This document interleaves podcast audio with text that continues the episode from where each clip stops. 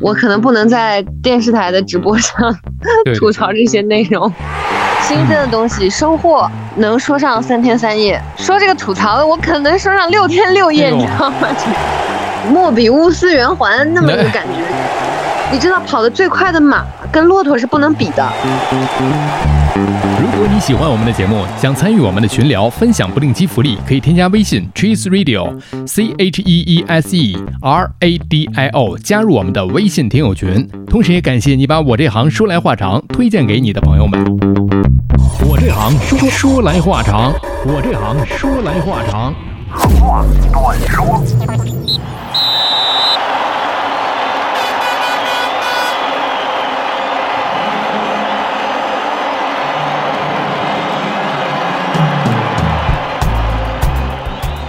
我这行说来话长，今天我们请到了朱老师啊，哎，可以讲全名吗？可以吧，我名字还挺好听的。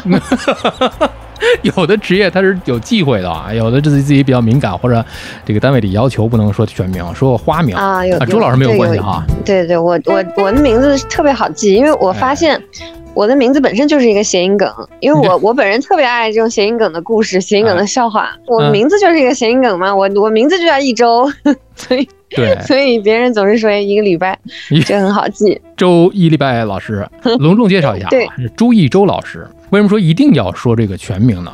因为我们后面聊到的这些个呃栏目啊，是跟一周老师呢，一礼拜老师是有关系的。今天这期节目就是这个世界杯的话题来聊的。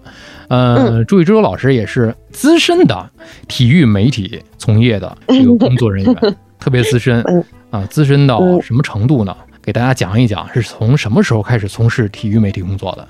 资深深水区好几米，从也没有，也也就是一七年吧，也就是刚好一七年，呃，冬天的时候，也刚好赶上了上一届世界杯，这是我的第二届世界杯了，所以也也没资深到哪儿去。从一七年。是吧？这时候开始，我也是从不知不觉已经 对 对对对走过了五个五载春秋啊，两届的世界杯。那要是这么说的话，我之前在做另外一个播客平台的时候，就我们那个音频平台的时候，经历过一次。一四年的时候啊，一四年啊，一八年，一八年是俄罗斯世界杯，嗯，是吧？这一次是卡塔尔世界杯。朱老师之前在从事体育之前，好像是一份跟体育毫无关系的一份工作。呃，对我之前，呃，我是先在电视台工作了一段时间，然后去了阿联酋做了一个空乘，所以在那个时候去环游世界了一番，然后又回了国，在北京。其实真是机缘巧合才来做这个体育节目，后来就一直在做体育方面的这个传媒的工作了。嗯，之所以从事这个体育这行，是因为对体育的热爱吗？应该有一半吧，我觉得是还是还是因为我本身 小时候还是很喜欢。还是很喜欢看这个踢球的好看的男孩子，然后这个小时候特别 好看的男孩子，他要是打别的球，可能也就看别的球了，是吧？打台球然后是是是，所以所以呃，小时候还挺爱看足球的。嗯，然后在这个一七年的时候，刚好咱们这个前平台在做一个跟足球有关的旅行节目，就是我们之前的一个关于啊体育场探场巡礼的节目的时候，恰好就是有同行就想到我了，就说哎。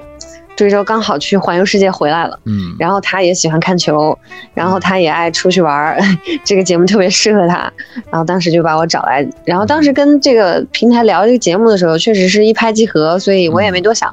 就来了，后来就一直留在咱们这个前平台，一直，嗯，还做了一些其他的节目，嗯，所以也算是机缘吧，我觉得。嗯，其他节目都不重要啊，像春节这种特别节目都不重要。这个这个节目对啊，这那个节目也特别重要，那个 那个节目还是第一次跟汤老师合作的，不重要，不重要，不重要，不要。这个这个就我们春节奏这个，完全就是基于内容和互联网 UI 互动的这么一个一个跟游戏一样的东西啊。周老师在前面说说，屏幕前面就。掉掉红包了啊！这个就挺有意思的，挺好玩的。不过春节奏就不说了啊，不是不重要，不重要啊。主要说一说刚才呃一周老师这个名字相关的这一档节目，也是啊朱一周老师能够在这个平台上大放异彩啊，主要有个人 IP 的这么一档节目，叫做《周游俄罗斯》哇，鼓掌！哎，此处必须有掌声。对，这个是，对，这个是一八年世界杯的时候，当时，呃，在世界杯前期，为了给这个世界杯做一个预热，其实它是一个人文的文旅节目。嗯，从这个世界杯的球场出发，然后去。探访一下每个世界杯的东道主城市，因为一八年其实也很有意思。世界杯当时是在十一个城市举办，哦，从这个莫斯科、圣彼得堡，到这个夏诺夫哥罗德呀，还有这个罗斯托夫啊等等。如果不是很爱关注世界杯足球，或者说很爱旅行的朋友，可能对俄罗斯这些城市也都不太熟悉。为了去探访这些球场、探访这些城市，把这些地方都走了一遍，然后去每个城市看了一看他们的这个。啊，风土人情、旅游景点，还有一些历史遗迹等等等等，再想想还是非常有意思的。当时是一七年的冬天去拍摄那个节目，一八年夏天的这个世界杯，一七年我们冬天就去拍了，呃，在大概四月份左右，就是这个第二年四月份左右上线。其实有很长很充分的一个时间去去拍摄和制作。印象当中回想起来，当时去拍的情形，就剩下一件事，就是特别特别冷。俄罗斯的冬天，感受一次，跟这次形成了鲜明的对比。这次是去这个卡塔尔，卡塔尔本身是一个天气就非常热的地方。对，现在可能还是像我们的盛夏一样，但我们是在两个月前，呃，三个月前，九月份去拍的。九月拍的时候，温度还是能有五十多度，就是体感能有五十多度，实际上气温是在四十多度。在这么一个情况下去拍，就是每天感觉快要被暴晒，快要被烤干了。我就想到，哎，上一届世界杯的时候就就在冰天雪地里冻着，这届世界杯就在这个烈日下 暴晒。你看，都是应得的。简单介绍一下啊，这届的世界杯，卡塔尔首都是多哈，一个国土富饶、GDP 非常高的一个国度。嗯。你到那儿加油了吗？我对我每次我 我问这个朋友说，哎，带点土特产回来。我说那只能带一桶油，带着九五的九二的回来，看哪个合算带哪个。所以这一次跟大家预告一下，叫做叫什么卡塔尔？现在叫沸腾卡塔尔。哎，你看，就跟温度非常的 有关了。沸腾卡塔尔，大家可以在呃，现在是咪咕，嗯，咪咕是吧？咪咕现在正在火热播放当中。然后昨天刚刚上线，今天上线了第二集。录制的时候刚好上线第二期，我相信就是在世界杯开踢之后，应该是八集都已经上了吧？对，它是从这个世界杯前一周开始，刚好是八座体育场，一共八集，然后每每一集刚好播到最后一集，刚好就开幕式了。嗯，你看看这两期，其实中间有一次我们就没有能够成型，但是当时也策划了吧？你记得吗？叫呃，就东京奥运会那年。啊，对对对，是。是吧？当时也有这个计划，可惜那时候已经疫情了。对，我记得那时候刚好疫情来之前，我还在这个整个的项目组里面，我负责跟一些个外媒去对接，包括一些个东京当地的这个朝日新闻啊，还有这个自媒体达人啊，包括一些那个南洋早报他们一些个这些个以前的朋友去对接过，然后还准备一些等等等等一些个事情的时候，哎呦，就不巧赶到了这个。疫情的到来啊，所以这个周游东京这个有点有点遗憾了啊。但是没关系，这次依然可以周游卡塔尔啊，沸腾卡塔尔，沸腾卡 塔尔还可以接着游，只要这个 只要条件允许，可以到处游。对，这个是这对，确实是啊。呃，括号周游卡塔尔，这一次说一说，周老师。哎呀，周游老师，周游老师啊，都行都行，没问题。周游世界啊，周游哪儿都去过，所以这一次的这个周游卡塔尔，在这个特殊时期啊，你跟上一次除了咱们这个温度上来讲，真的是冰火两重天啊，一个是特别热，一个是那么的寒冷。和上一次在这个特殊期间，呃，跟俄罗斯那次之旅相比来讲，有哪些不一样的地方？嗯，这两个国家是截然不同的。但是其实您刚才也说了，因为卡塔尔这个国家它本身是特别小，嗯，它的地理位置也很特殊，而且它是一个中东国家，他们本身也是有一点这个神秘色彩。嗯嗯，我们这次去其实上一次吧，你看这俄罗斯是世界上最大的国家，十二十一个城市，十二个球场，一直都在到处路上跑来跑去。这次呢，这个卡塔尔算是世界上。头几个比较小的国家了，嗯，它整个国家的面积还真是没有您的家乡天津大，哎呦，比天津市还要小。是吗？所以说来说去说，哎，多哈是它的首都，其实感觉就像是我们说啊，它它首都是朝阳区，是是某个区这么一个感觉。从它的一个市到另一个市，其实就跟从从朝阳区到石景山，从朝阳区到海淀区 是这么个概念。所以对，所以其实它整个国家特别小，它有八座体育场，其实离的也都没有想象中那么远。其实就呃，这届世界杯的一个特色也是一天你也许能看到四场比赛，这个在上一届世界杯就是不可能发生的。但这届世界杯来说，嗯，如果是冲着看比赛去的这个球迷会特别过瘾。当然这次。嗯，国内的观众，我想，我想可能大部分人可能不太再会费这个功夫去看，还有这个隔离的这个时间再会去看了，有点高。对对对，还是时间还是比较这个流程还是比较繁琐，所以，嗯，这个方面我觉得还是挺遗憾的。嗯，但是大家可能不影响大家看球聊球，对，我们在播客里，就这一点说到了看球聊球这一点呢，在播客当中啊，咱们在开录之前，周老师谈了很多非常透彻的一些个。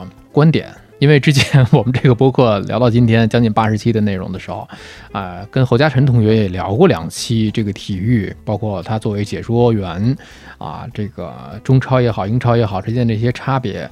但是播客的反响并不是特别的好，因为流量比较嗯比较低，到现在可能也是垫底的这么一个状态。但是不影响他今后他继续来做客 这个事儿，因为可以聊点别的。对，可以聊点别的，因为毕竟这个世界杯这个事儿吧，四年才赶上一次，我相信各大平台也不会错过这么一个流量制高点的这么一次机会啊。就像我本职工作是吧，一个汽车生活类的，你说哪一个人他？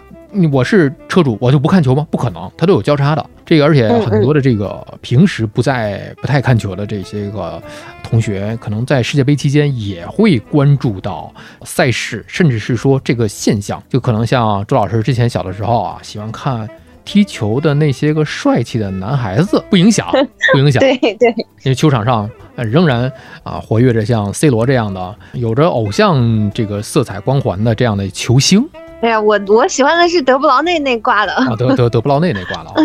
对对对，不乏有的人会喜欢 C 罗，但是也不乏喜欢 C 罗的人也没怎么看过 C 罗。嗯，这都是存在可能性的。所以是就在我们播客播出的这个阶段啊，朱老师可能又飞到了卡塔尔，又在卡塔尔，可能有机会跟我们再次连线，对吧？嗯，如果能去的话，就在那儿跟大家汇报一下，我在那儿发现德布劳内没有。这个不重要，关键是什么呀？关键就是。播客为什么 在播客里面就是聊足球的话，你说这不是对赌吗？这跟平台叫板，那不是叫板啊，就是确实是在播客里面聊足球，好像流量并不高，但是，呃，这个话题我们依然会聊，因为这个选题就在这儿了，档口就在这儿，这个档期就在这儿了。所以朱老师刚才也谈了一番，你周围人听播客，包括跟球迷的这么一个差别，是吧？对对对，我们刚才聊的其其实是两个方面的话题，一个是，呃，足球迷，比如说咱们身边有很多这个体育爱好者，他们他们聊球，其实呃，或者是看球，他们也很频繁，或者在这上面花费的时间也很多，甚至也有这种，嗯，特别想去跟周围的人讨论啊、倾诉啊，有有这么一个呃爱好和需求，但是播客并不是。嗯，体育迷用来作为这个沟通的一个最主要的首选的途径。对，但我觉得其实还是，嗯，汤老师刚才说的这个原因，因为比如说，呃，讨论比赛、讨论这个进球当时的情况啊，一些这个情况的时候，可能如果没有画面来直接直观的去说它，只是大家在这个语言上来说的话，可能会稍微有一点困难，交流起来对，有一点苍白。另外一个就是，呃，体育的这类的东西，可能也有一些相对来说比较成熟的社区，可能，嗯，对于咱们，比如说车主，也有很多是这个爱看足球、篮球，但是他可能需要去聊这个体育、了解这方面的内容资讯的时候，可能也就在一些其他相关的这个啊某铺啊，这个某直播吧呀，这个这类的这个呃社区上去去交流了，所以。在播客上，可能，嗯，如果我们去聊这类的话题，这个相关的 听众的这个参与度可能就没有那么高，所以他在这方面的这个需求的这个满足性其实是下降的。嗯，另外一方面就是您刚才说的，我觉得我身边的这个，呃，听播客的朋友，还真的大部分都是我身边听播客的女生比男生多。啊，男生男生我问问过的也比较少，样本数量少，女生听我觉得大部分也是这个。呃，情感类的类，呃，情感类的这个内容为主的，对。这男生可能就是汤老师这样的啊，当然了，要说到这个播客跟足球体育之间的这个一对矛盾体来讲呢，我相信就是我们现在所聊的，它并非是比赛现场信号这样的一个比赛画面，我们更多的是通过朱老师，我们去身临其境到卡塔尔去了解一下这届世界杯，我们能不能啊感同身受、设身处地的去呃体会到，可能也很难，就体会到这届世界杯它的这种热情。嗯嗯。这也是周游系列的一个主要的一个点，对吧？也是我，我觉得我觉得好的东西不用，呃，咱们在到时候你在电视台啊，在在各个转播的平台上啊，都能看到。我我可以给你开一个吐槽的专栏，给你吐槽一下卡塔尔，这个在博客上我觉得挺合适的。可以可以，完全可以。我觉得播客，嗯，在这个方面还是有有优势的。我可能不能在电视台的直播上 吐槽这些内容。是我们在但是我觉得播客上可能反而跟对对对，跟听众之间的这种距离感可能反而近一些。我 我这个吐槽这一点，我真的我也没想到，我也没想到万万这个朱老师还真有槽要吐。哦，我跟你说说这个开心的事儿、好玩的事儿、新鲜的东西、收获。能说上三天三夜，嗯，说这个吐槽的，我可能说上六天六夜，你知道吗？这 实在是太……我们这个拍摄的这个整个的这个过程，因为每个国家每个文化背景，大家的这个本身就就是文化背景上有一个深度的这个差别，所以体现出来在很多事情的这个处理啊、思维方式啊。还有一些这个办事效率上啊，这些方面真的是点点滴滴、方方面面都跟中国人差别非常大。嗯，所以我们实际上，嗯，我们去拍摄、去办这件事本身也是一个很重要的经历。在这个过程当中，看到 看到了很多、遇到的很多事情，跟我们从电视上看球赛那也完全是两个体验。所以这个中间，所以碰到的这些故事，我觉得也也挺有趣的。讲几个，其实我觉得，我相信。呃，今年去卡塔尔报道的世界各地的媒体，大部分的媒体可能都会遇到跟我们相关的像这种类似的问题。但但我相信，如果说是大众传媒啊、电视啊、网络这些转播商都不会说啊，尤其这种持权转播商，嗯，大家不会去，都不会把这个我们 来这儿拍摄遇到的困难来跟大家说这么多。但实际上。我觉得这个播客就是 恰好今天大家聊到了，就可以就可以跟大家说一说。嗯，因为卡塔尔这个国家，它是一个比较保守的国家。我觉得“保守”这个词是很客观的形容他们，因为除了他们本身的这个呃民族啊，这个这个还有一些这个呃教义方面的这些嗯规定，他们本身的这个想法就没有那么开放，或者他们的很多想法从文化背景上来说跟我们也不一样。比如说，他们的女性可能是。这些年才稍微稍微比比过去算是开放了很多了，但是在我们在我们看来，他们依然也是非常保守的。从这个穿着服装啊和这个呃社会生活当中的一些行为准则，还有各种各样的规范来讲，那肯定跟这个大部分的其他国家是不一样的。所以他们国家在宣传，在这个比如说电视啊、影视这些资料、音像这些传播方面，他们的规定就特别的严格。我们在去卡塔尔拍摄的时候，嗯，直到我们去了才知道，有一些规定它是这么规定的：你在那里拍卡塔尔城市的这个风光，是不能拍到任何卡塔尔的人。就我今天拍一下这个街景，这个街上有很多行人在走，是绝对不能够出现任何人的脸庞的。男女可能能拍。对，就是你可以拍一个全景，这个景色啊，展现这个城市的风光。但是如果说能看见那个人的脸的话，这个就是禁止的，除非你去跟他本人要签署一个文件，规定这是他经过他本人同意的。你要说，哎，我当时问他了，他说可以，嗯，他他同意我拍，但是你没有签那个文件，抱歉，这也是不行的，是属于违法了。而且我们当时在那拍的时候，就还有当地的警察在。啊，我们当时有有有好几位摄像师在在这个街上拍摄一些街景，当时就有一个警察，他是还是一个穿着便衣的，就是一个呃，看上去只就像一个普通的本地人，嗯，拿着一个嗯，就过来，自动的那种，对，然后就跟他说，就说，哎，您是摄像师吗？您能给我拍一张照吗？然后我们这个摄摄像师呢就说可以啊，然后警察就拿出这个警察证件说你违法了，你跟我去警察局走一趟。然后就教育了他很久，就说你这个行为是违法的。我如果让你给我拍一张照片，你是不能给我拍的，因为我们有法律规定，怎么怎么怎么，本地人是不能拍。所以当时我们我们那个摄像老师也特别慌，我们后来还是，呃，这个旅行社当时本身有这个担保的这个条款，去把它给保出来了，所以不然他可能就因此就要去了一趟卡塔尔的警局了。哇！这么严重，所以这个事情是对你在任何其他地方拍摄可能没有想象过会有这样的问题。确实，嗯，另外就是他们其他所有的地方拍摄都需要有一个相关的拍摄许可证，这个拍摄许可证的这个申办的流程和它执行的程度也是远远超乎我们的想象。就比如说咱们在国内拍各种各样的呃影视啊、音像这些作品，也是需要有这个拍摄许可证或者相关的资质的。但是这个东西可能就是一个类似于跟这个职业资格证书就这个资质的一个相关证明一样，可能它就是一张纸或者是一个小证书，或者是有。有一个备案的编号，嗯，但是在卡塔尔这个东西就完全不是这么一个概念。这个所谓的这个拍摄许可证，不是说我办好了有一张证书在手上，有一个大红章盖在上面就行了。它所有的地方。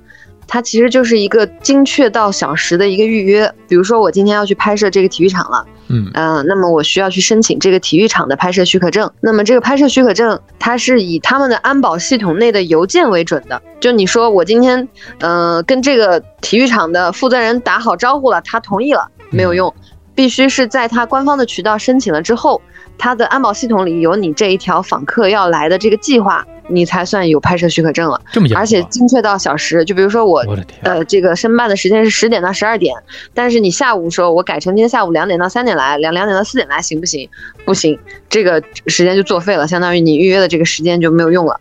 而且每一次预约或者修改都要提前半个月以上的时间，半个月，所以他们这个对，所以他们这个执行起来这个困难是非常大的，尤其是对于我们去拍节目或者是做一些这类的事情的话，嗯，你就需要把这个前期的制片的准备做得非常精确，而且实际上各种各样的情况都会发生。你要说你当天哎怎么拉肚子了，还还有这样的情况了是吧？这个就都都必须考虑进去，就非常麻烦。这是之前去之前根本就还没有了解到的，甚至是说没有想想象到，也可能不会那么严重的这么一种情况。对对对，是一个非常，而且就是在我们这儿来，你想，嗯，你要是跟中国人说，哎，咱们这儿有这个拍摄许可的这个要求和规定，您必须说提供一个具体的时间，咱们约好。嗯，那您跟他说，哎，我们能不能约，比如说一月一号上午十点到十二点？但是我这个时间有可能会，呃，到时候依据具体的实际情况，可能会有稍微有一点这个变动。我们能不能预约个两前后两天都给我空出来？我从这个前一天和后一天这个时间，您给我预约上三天，我在这三天内一定能去。咱们中国人大概会这么去想，或者这么去办事，对吧？对他们是绝对不没有这种情况的，就是你约了这两个小时，就这两个小时。你要是换时间了，你就得提前半个月去告诉他要换时间。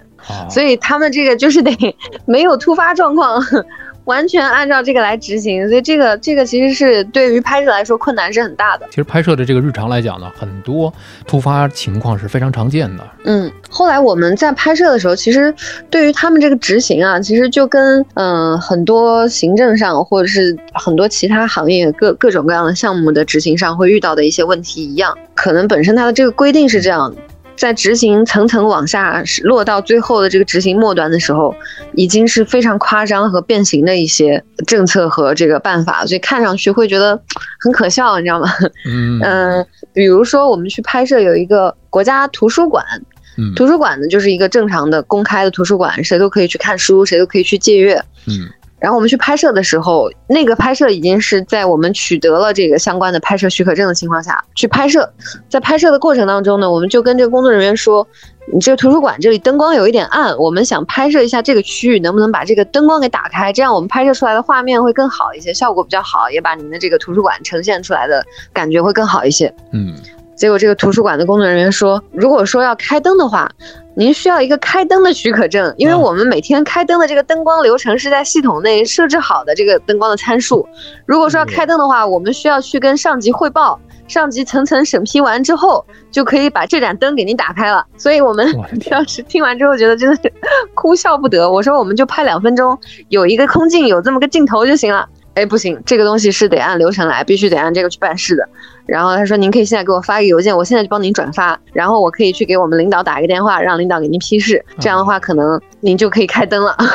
那我们说得了得了，就别别折腾了，我们就拍黑的。这个这个图书馆不好看，灯光不够的话，这也不是我们的问题。那这个我有有点矛盾啊，他既然把这个东西都设置的特别智能化，比如说他都进系统了啊，几点几刻灯光流明多少，康康开启战灯，然后都设置好了，我要进系统。去调调系统，又走流程，好像好像看起来哈，就是 O A 的一种，是很智能的这一套。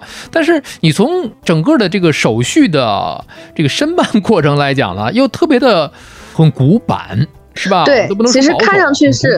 看上去好像很智能，实际上变成人在为机器被机器奴役，就是这么一种感觉。你他好像比如说这个系统设置好了，但是能够操控这个系统的权限的人，他还是可以来界定，必须这个保安没有这个权限去。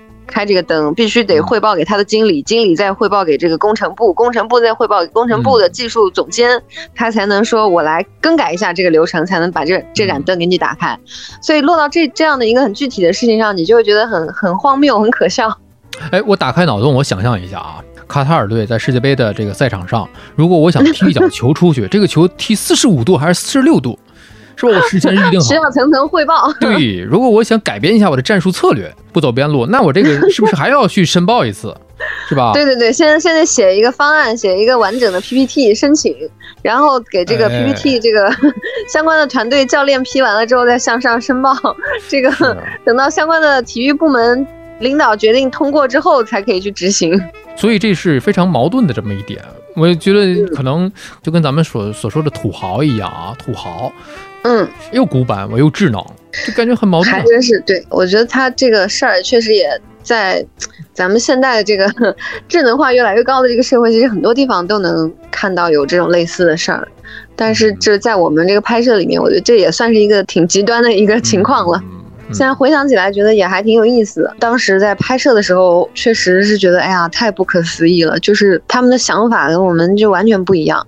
哎，你们有没有进球场里面去拍？拍了拍了，我们确实这个机会也是挺难得，也挺荣幸的。我们当时八个球场，呃，有一些球场是在闭馆整修，没有机会进去拍，大部分呢还是进去拍了。嗯，这八个球场确实也都非常不错，还是给人感觉还挺好的。很智能吗？嗯，先别说智不智能吧，每个球场都有空调，这个可能让全世界的大部分球场就已经被碾压了 啊。这个事儿你看看，这个事儿在零一八年、一九年的时候，你看我们家乡的这个球队某支球队啊，这当时也号称我们要修建一个具有全天候空调的这么一个大球场，后来这个这个甲方啊倒闭了啊。当时我们也是有机会的啊。他这个嗯能耗实在太大了，因为我觉得嗯，这没点油都烧不起。这太烧不起了，这户外的，而且天气这么热，要开空调去生生把这个五十度的高温降到二十来度，想想我就觉得，哎呀，太太太浪费电了。据说主场馆是中国的这个有参建的这个啊，对，有八座球场，最豪华、最大的那个、最重要的那个决赛球场卢塞尔球场就是中国造的。嗯，它是一个碗碗形的，像一个大嗯椰枣碗、水果碗那样的一个碗，然后它整个的曲面。曲线面特别多，顶棚是一个曲面加斜面，它那个工程的施工难度就非常大，全世界就没有几家公司能做，所以最后是咱们中国公司去完成了这个工程，然后这个体育场出来的效果也特别惊艳，特别豪华。叫卢塞尔球场，卢塞尔球场，大家可以去网上搜一下。我回来我把这个球场的这个面貌贴在这期播客的里面的这个说明当中。嗯，这个球场是一个主色调是金色的一个球场，就是外面就是金灿灿，闪着金光，好豪色。对对对，就是里面也是特别，全是呃这个所有的配色都是以金色为主的，所以他们把这个球场作为这个世界杯最重要的一个球场，也特别，而且他们把这个球场都印在他们的十块钱的那个钞票上。所以，所以他们对这个球场的这个重视程度和这个球场就特别能代表这个国家，我觉得是这样，整个意向是很匹配的。这个我在官方资料里面看啊，这个球场是由中国铁建和卡塔尔这个 HBK 公司联合承建的啊，这个是据说是跨度最大啊，嗯，悬挑距离最大的这么一个锁网屋面单体建筑。对，就是它的那个顶棚，顶棚上全是这个锁网屋面，我也不知道是 是什么叫锁网，但是但是那个顶棚确实是一个。嗯，莫比乌斯圆环那么一个感觉，有点有点这个感觉，莫比乌斯对，就是既是环状又是斜面，然后还有很多中间它还有一个个的菱形，所以它它的那些材料应该也是特制的。我们当时因为八个球场我们都去了，另外还有一座体育场是我特别喜欢的，叫贾努布球场，阿尔贾努布，它是扎哈哈迪德设计的。咱们北京的这个建外 SOHO 啊，大兴机场啊，都是扎哈哈迪德团队的经典作品。对，它也是以曲线为主，它整个造型是一个帆船或者说呃珍珠那么一个形状的一个体育场。它那个体育场，我们当时去采访了这个体育场的场馆负责人，就说：“哎，这个体育场你们在建造过程当中遇到最大挑战是什么？”嗯，他当时还真的很认真的回答了一下我这个问题。他说：“这个体育场看上去这么漂亮，它上面你看那个顶棚是一个弧线造型的。”所以它的每一片顶棚的形状其实是不一样的，它不是说我造出来就是一根圆弧形的一根这么一个整整个的材料整体的材料，嗯，它是一片一片不不同的扇形，一片一片不同的弧形去拼成了这么一个大的穹顶，所以他说那些材料的。定制和这个建造就很麻烦。他说有一些部件是在意大利完成，有一些部件是在德国完成，有一些东西是在中国。然后所有的这些东西要一个一个完成了之后，再从哪儿用到哪儿去拼拼凑起来，就跟造车一样，跟造其他这些工业上的一些流程一样。呃，费了特别大的功夫去把那个图纸给做出来，所以最后出来的这个体育场非常惊艳，确实是花费了巨大代价。嗯，这个球场叫做贾努布球场。对对对，加努布球场，嗯，看着跟一块一块的那个肌腱似的，肌肉解剖学肌肉的感觉差不多。这个就是男生跟女生联想的不一样。我们女生去看的时候，当时都说哇，好像一个珍珠啊。男生就是哎，肌肉，肌肉啊，这就是内科和外科的区别呀。是，没错。哎呀。还有一个阿尔拜特球场，哎，对，阿尔拜特球场也非常漂亮。阿尔拜特球场是一个帐篷造型，哎，帐篷，这就今年的流行主题，户外主题。在他们那儿不算是户外主题，他们那是他们的传统的这个房子，就是跟咱们就是这样的，对，他们是从沙漠里走出来的，所以他们过去在沙漠里，他们的家园就是帐篷，所以他们本来这个卢塞尔体育场是。开幕式和闭幕式都准备放在卢塞尔体育场办的，嗯，最后他们又改了，改成说开幕式在阿尔拜特体育场，就是叫海湾球场，嗯，呃，这个阿尔拜特体育场是就是这么个意思，就是哎，我们阿拉伯人的客厅，我们的家就是帐篷，欢迎这个五湖四海的球这个游客来家里做客，所以我们开幕式也放在这个球场，就是来欢迎大家来卡塔尔，是这么一个意思，真的是有意义啊，当地的这个风土人情啊。当地的这个文化的来由啊，所以我们能够理解为什么在这样的球场办这个开幕仪式有讲究。嗯嗯，还有一个球场叫九七四球场。哎，对，九七四球场也是特别有特点，它的噱头是最足的。九七四球场是世界杯历史上第一个临时场馆，它这个球场在世界杯之后是要拆除的。为什么叫九七四呢？给大家讲一讲。它是有九百七十四个集装箱，集装箱的这个外壳去做成了整个体育场。它是一个圆形，这个椭圆形的体育场的这个大的支架，然后把这个集装箱往里像像塞进去搭积木一样，一个一个往里面拼拼起来。然后比如说它的有的集装箱就是用来做这个更衣室，有的集装箱就用来做洗手间，有的集装箱就用来做这个。呃，这个医疗室，每个颜色代表一个不同的功能，然后里面再把这个呃座椅再往这个集装箱上面去铺，是这么盖成了一个体育场。所以那个体育场的结构和它的整个样子都很特别，从外面看就就是五颜六色，然后是一块一块集装箱构成的。他们这个呃球场的对面，它是它是一个个的海湾嘛，海湾的那个对面。还有一个集装箱公园，跟它相呼应，还挺有意思的那个地方。哦，集装箱公园。对，所以现在好像国内也有很多地方在做这类的这个景观，把一些集装箱改造成民宿啊，改造成一些这个。嗯，餐馆、咖啡馆等等，嗯，其实它其实待在里面的体感并不是非常舒适，因为它本身它就是薄薄的一层这个集装箱的这个材料，然后它也是一个临时场馆，它也没有再往里做空调的，这个实在太浪费了。热呀，这个是很太热了，想想都能。对对，其实我觉得吧，他们这个往里面放空调这件事情本身就已经让全世界的人。惊呆了，就是这也太耗电了。但是呢，卡塔尔又想又想说，我们其实是非常有这个环保理念的，所以他们又在环保上呢又去下了很多功夫。所以他们每个体育场都是说，哎呀，我们很多东西都是在节能的。就是对他们自己来说，在卡塔尔这个国家来说，跟他们的其他普通的工程来说，其实确实也算是节能了。他们的这个体育场的所有建筑材料是回收的这个材料，可回收啊，就是从其他的旧的建筑上拆下来的。或者是包括现在这个体育场拆了之后，这个材料可能还会再用来去做一些别的别的这个事情，所以它的它的环保啊，就是是从这个角度上来说了，这不错啊，这个很不错啊。哎，我特别想知道这个空调，这个每晚仅需一度电嘛？就是你有没有了解到这个都是什么品牌的空调？嗯，这还真没有人回答我这个问题，是吧？我也希望把这个问题在播客里面提出来。如果大家有知道的，可以在下方留言啊，特别好。听你讲完之后，我特别想知道的一个没有用的这个知识点啊，真真的。他们他们这空调空调倒不知道是不是咱们中国的品牌的，但是很有可能是他们自己的品牌，因为他们自己这个国家这么热。是不是特别需要？平时家家户户都是离不开空调，就他们他们空调也许比我们要好一些。对对对对，我觉得我觉得这个空调是肯定得有。你觉得这个他们？哎，对了，他们骑骆驼吗？平时？呃，他们古代那就是骆驼，就是他们赖以生存的工具。现在呢，当然就是也是跟咱们一样，在旅游景点，在沙漠的景区里可以看到。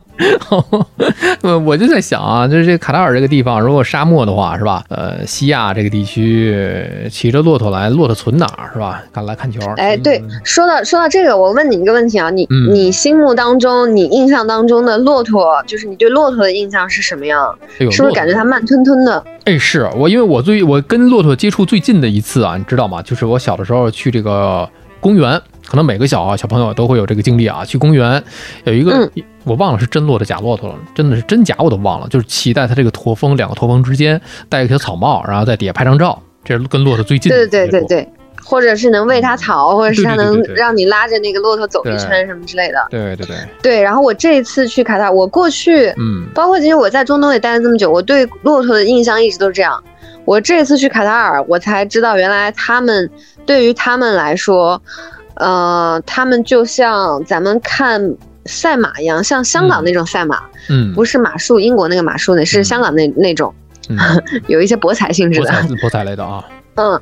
他们赛骆驼是他们非常重要的事，对。然后我们特意去拍摄了这个赛骆驼这件事。我觉得整个，我现在回想起来，除了体育场、足球这个话题之外的东西，赛骆驼应该算是我印象最深的一个场景了。因为我过去从来没有见过这么多骆驼，而且没有见过骆驼的赛跑，而且我不知道原来骆驼是跑的那么快的，就就很快吗？就是真的是特别快吗？对。你知道跑得最快的马跟骆驼是不能比的，骆驼的速度要比马快很多，所以这这这这就是在咱们中原没有这些东西，不知道而已。它它比较小众，它它它都是在沙漠里而已。它其实是，它是一个 猛兽。骆驼，我的天！对，它的那个呃，卡塔尔在沙漠里有一个，也是在卡塔尔西部赖阳地区，就是咱们看亚冠的朋友可能知道有一个球队叫赖阳，嗯呃。世界杯有一座体育场，也是叫艾哈迈德本阿里球场，是艾赖阳队的主场。西部这个赖阳再往西去走一点，跑到沙漠里，有一个很大的区域，是他们专门赛骆驼的一个区域。每天早上，早上从三四点钟开始，骆驼就开始进场了。他们早上时间就比较凉快，然后从大概四五点开始比赛，比到七点，有很多很多的骆驼在那赛跑。他们这个赛跑的这个情况就是，每天你要给这个骆驼去去比赛，这个获奖的骆驼，速度最快的骆驼是有超级丰厚的奖金。就比如说年度，嗯，年度总决赛或者是什么旗舰赛之类，有一些重磅的比赛，它的这个获奖的骆驼的这个冠军奖金是好几百万美元。就几千万的这个奖金，所以你想想看，这个骆驼的比赛价值其实非常大，所以也有很多很多的人，他们养了很多骆驼，就是专门用来比赛的骆驼。而且我再问你一个问题，你猜骆驼一头一头骆驼的价格是多少？哎呦，这个要是真的特别贵的话，恐怕要照你这么讲的话，会比一匹好马要贵啊。哎，你这么说，我还我我我不知道马多少钱，但我这次知道骆驼多少钱了。原来一头骆驼，对，一头骆驼是要好几百万的，就人民币啊。对对对，我心目当中可能没有这么贵吧，但是 现在发现哇，原来在路上赶着一群骆驼的人好有钱。他们他们就大概是好几套三室一厅走啊。对对对，就是这么一个环内那种，四环内的那种。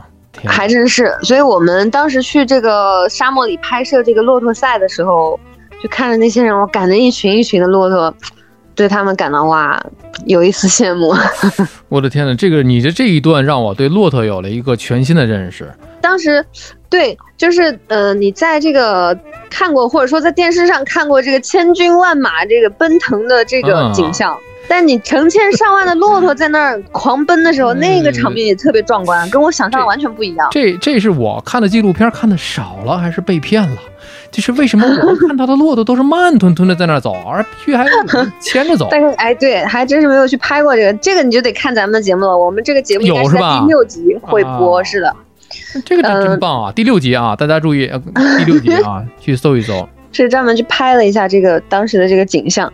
我其实，在包括我，我之前去过迪拜，迪拜的这个也有赛骆驼，它就是一个没有这么大规模，它就是一个向游客开放，游客可以去看一看有这个呃骆驼赛跑。而且我一直都没去过，我感觉兴趣也不是很大。我感觉可能想象中就跟呃动物园那种差不多那种风格的。结果这次去到卡塔尔之后，就是它方圆几十公里，它这个骆驼的赛道，一个赛道就是。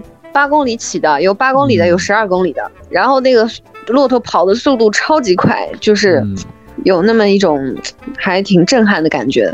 这个要是上了这个高速公路，可能恐怕会超速吧？恐怕也只有纽博格林可以适合它。对对对，确实。这这这个太有有一点让我让我觉得自己好像知识知识盲区还挺盲。没有用的知识又增加了，有用啊，这个是真的有用啊！哎，你别说，这个在这个地区确实是一个特色。平时咱们不是在这些华北平原，你很少能够看到动物园。你要不去，你你动物园你去，它也不会跑起来，是不是？对，包括咱咱们也有沙漠，咱们沙漠里也有骆驼，但也没有这种成千上万的骆驼比赛的这种的场景。对对对，还是很壮观的。嗯，哎，这这这这这个是可以给大家去看一看啊。什么卡塔尔来着？再给大家介绍一遍。沸腾卡塔尔，沸腾卡塔尔，烫死了的卡塔尔。这个大家可以去看一看，有很多的知识点。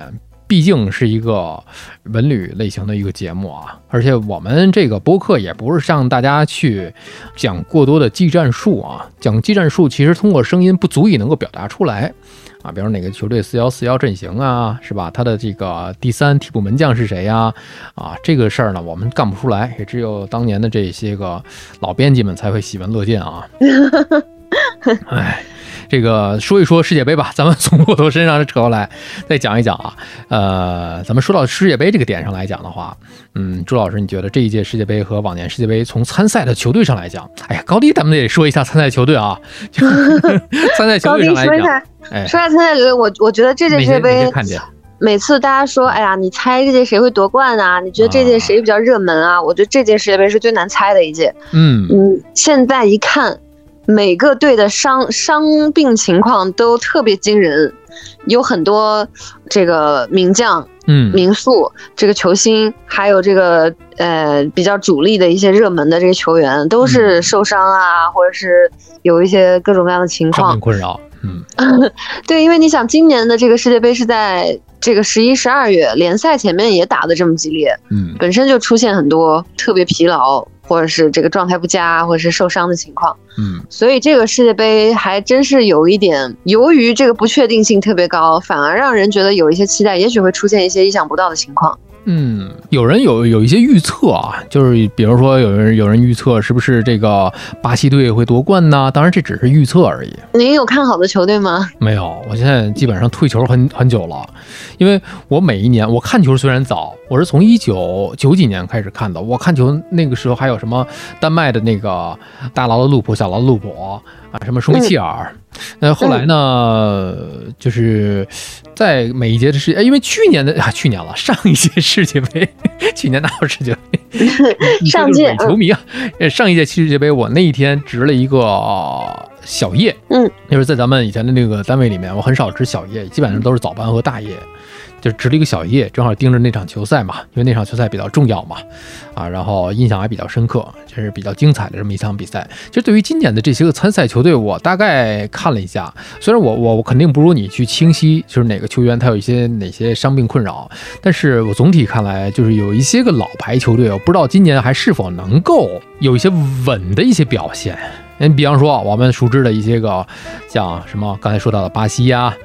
德国呀，法国呀，什么乌拉圭呀，葡萄牙呀，这种，还有一些个可能，呃，像卡塔尔这样的东道主，是吧？其实也说不好。嗯，卡塔尔东道主，我觉得揭幕战是不是会给他们点面子，打个平手什么的？嗯，对，其实对我个人倒也没有特别特别，现在觉得特别看好或者特别热门的队了。我现在除了德布劳内就没有特别喜欢，那特别喜欢的球员。这个还是从这个球员的本身去出发的。哎呀，你不要跟，就是我，我一点也不介意别人说我是女女球迷，怎么着不懂球什么呀？不懂就不懂，我就是喜欢德布劳内，怎么样？哎，这个朱老师，我强调一下，这朱老师可是我们当年在体育媒体平台的一位主力的一位选手啊。这个虽然是女球迷，但是比我还懂球，因为我的这个专业重点不在这个足球赛场上啊。当年搞了一个什么大剧透啊，这。这个，这那那个比较重要。对，那个并不重要，就是猜。其实我一开始我还想过，在这个阶段再搞一次这个星座大剧透，就是跟大家用这个星盘的方式去揣测一下啊，娱乐嘛。我唯一高光的时候，就是在这个有一次，应该是忘了什么比赛了，是欧冠呢还是什么比赛？就是詹俊老师啊，在解说之前，他们在球场进行比赛之前播的那个咱们那个小短片，然后看完之后，哇，夜观星象啊，果然怎么怎么。这么着啊吧说了一大堆啊，这个猜的是真准啊！当时我是预测了是谁给 C 罗助攻了一个球，就是真的是有这么一脚啊。结果那个球确实就是你你当时预测的那个情况发生了。对对对，是我预测的那个情况就发生了。这不就是瞎猫碰着死耗子了吗？所以都是预测，都是预测。那不好说，您您知道什么内幕消息，记得要告诉我。哪有内幕啊？我要知道内幕，早就发家致富了呀！我现在还这么 在这费劲巴拉录播客干嘛呀？我可能那个甲方冠名的那个人要念我的名字了，就德布劳内关注对，有也有这样的情况，还是挺有意思的。对对对对对，其实对于一些个老牌球队来讲，大家还是有一些个自己的一些个，我觉得是偏好或者讲是一些信仰，一些足球上的一些理念的一些信仰，是吧？有的人就喜欢阿根廷，嗯，就就没有道理。哎，说起来是我虽然不是梅西的粉丝啊，但是我我觉得今年的阿根廷我还挺希望他们有一个好的这个嗯成绩的。嗯，阿根廷夺冠我还挺期望的，因为这个阿根廷这个球队，我我从小时候吧，从巴蒂斯图塔那个时候，嗯嗯，我非常喜欢阿根廷队啊。现在其实可能阿根廷队的粉丝很多都是梅西的球迷，我倒不是说梅西个人的粉丝，但是我觉得阿根廷这个球队一直在我心目当中是非常有风格，嗯。然后有一丝这个 戏剧化的色彩的这这么一个球队，因为他们今年夺冠的话，不用再播那首歌了，就嗯，哎，对，还真是因为有有有一种这种悲情般的色彩，是吧？年年播啊，年年就别为我流泪啊。是阿根廷这个国家，我特别喜欢，我去过一次阿根廷，呃，两次吧。嗯，阿根廷是地球上距离中国最远的国家，就是。穿中国穿过地心，从地球那头出去的话，就是阿根廷。你就这么去的吧？嗯就是地心漫游，是地心漫游。这个当时我去阿根廷的时候，因为哎，我们小时候特别喜欢，特别向往那种，嗯，那个时候还还挺受王家卫那种文艺电影的影响，特别想去那个看一看这个伊瓜苏瀑布啊什么之类的。当时觉得哇，来过阿根廷，世界上最远的地方，觉得还是挺挺喜欢的。嗯，我小的时候背那个首都的名称啊，就认识阿根廷布宜诺斯艾利斯。哎，谁能背出布宜诺斯艾利斯来讲，真的是太牛了。名字就很拗口。你看，当年我们认识了特立尼达和多巴哥。嗯，比如说塞黑，就是在球场上，在每一年每一届的这个世界杯也好，还是这个欧洲杯也好，我们有很多的这个球队名字啊，它是有变化的。嗯，这些变化就很微妙。但是我们抛开这些变化的背景不谈，有些球员也是有一些更迭的。那比方说，我们从脑子当中自己记忆的小时候你喜欢的那个球员，比方说很多少女所喜欢的贝克汉姆，嗯，是吧？那到现在你看。朱老师喜欢德布劳内，嗯，有的人喜欢 C 罗，有的人喜欢梅西，嗯，当然再过几年的话，嗯，有没有你看好的一些个新进的、新的一些个亮点的一些球员？嗯，肯定会有的。这个江山代有人才出，这肯定是会有的。有，我觉得这个现在因为这个可能。全球其他的地区咱不知道啊，因为我可能接触的也比较少。就是从咱们之前的单位离开之后，目前咱们这边的中超来讲不是特别的景气啊，甚至可能网传有一些困难的情况。所以呢，很多的新进的一些个小球员并不是特别的那个关注了。所以世界上其他的国家对于足球的发展来讲，现在是一个什么样的行情？据你所了解？嗯，我觉得全世界大概都不是特别景气，但是咱们国家的情况比较特殊。嗯，因为咱们本身这个足球跟跟某房地产行业就是比较挂挂钩的太深了，所以现在这个整个影响也比较大。